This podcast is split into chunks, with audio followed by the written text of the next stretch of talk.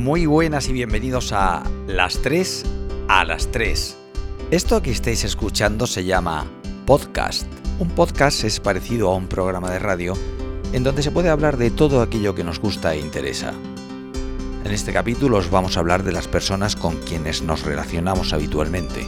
La familia, los amigos, los compañeros del cole y muchos otros más. Pero antes de empezar os voy a presentar a tres amigas muy especiales que también son las protagonistas de este podcast, aunque lo mejor será que se presenten ellas mismas. Hola, yo soy Ana. A mí siempre me ha gustado hacer un podcast. Todo lo del micro, los auriculares, todos los efectos, eso a mí me encanta. También me gusta jugar al baloncesto. Juego un montón. Hola a todos, yo me llamo Marta. A mí me gusta nadar, hacer deporte y también dibujar. Hola, me llamo Paula. A mí me gusta dibujar y también me gusta jugar y hacer deportes. Bueno, una vez que ya conocéis a nuestras tres amigas especiales, ya podemos comenzar. A ver, como hemos dicho, en este primer capítulo vamos a hablar de las personas con quienes nos relacionamos habitualmente, es decir, todas aquellas personas con quienes pasamos más o menos tiempo durante algunos o todos los días de la semana. Como queremos hacer divertido este podcast, vamos a empezar con un juego. Es decir, el capítulo 1 es un juego. No está nada mal empezar jugando, ¿verdad?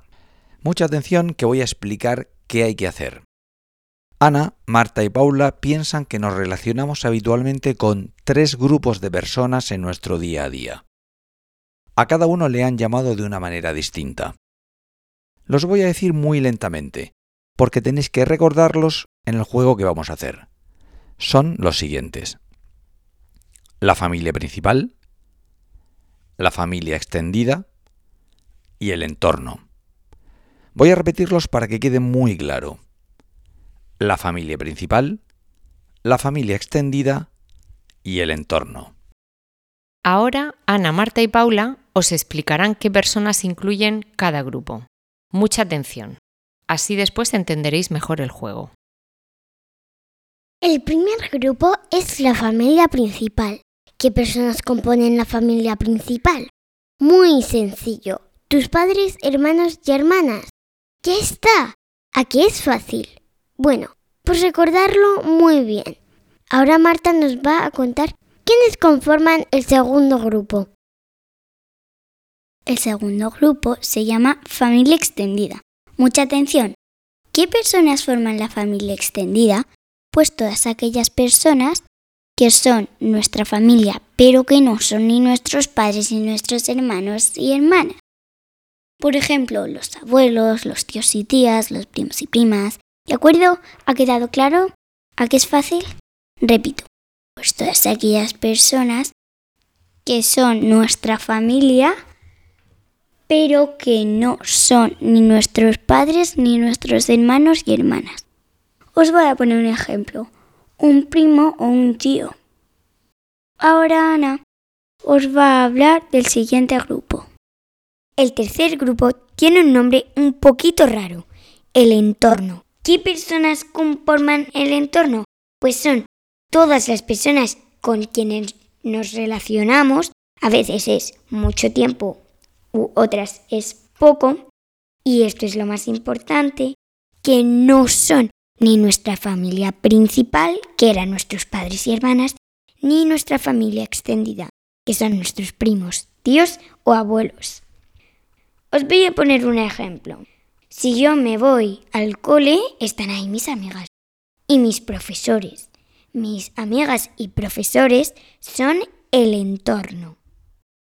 Una vez que ya sabemos qué personas conforman la familia principal, la familia extendida y el entorno, vamos a jugar. Cada una de vosotras se inventará una situación en donde hay varias personas.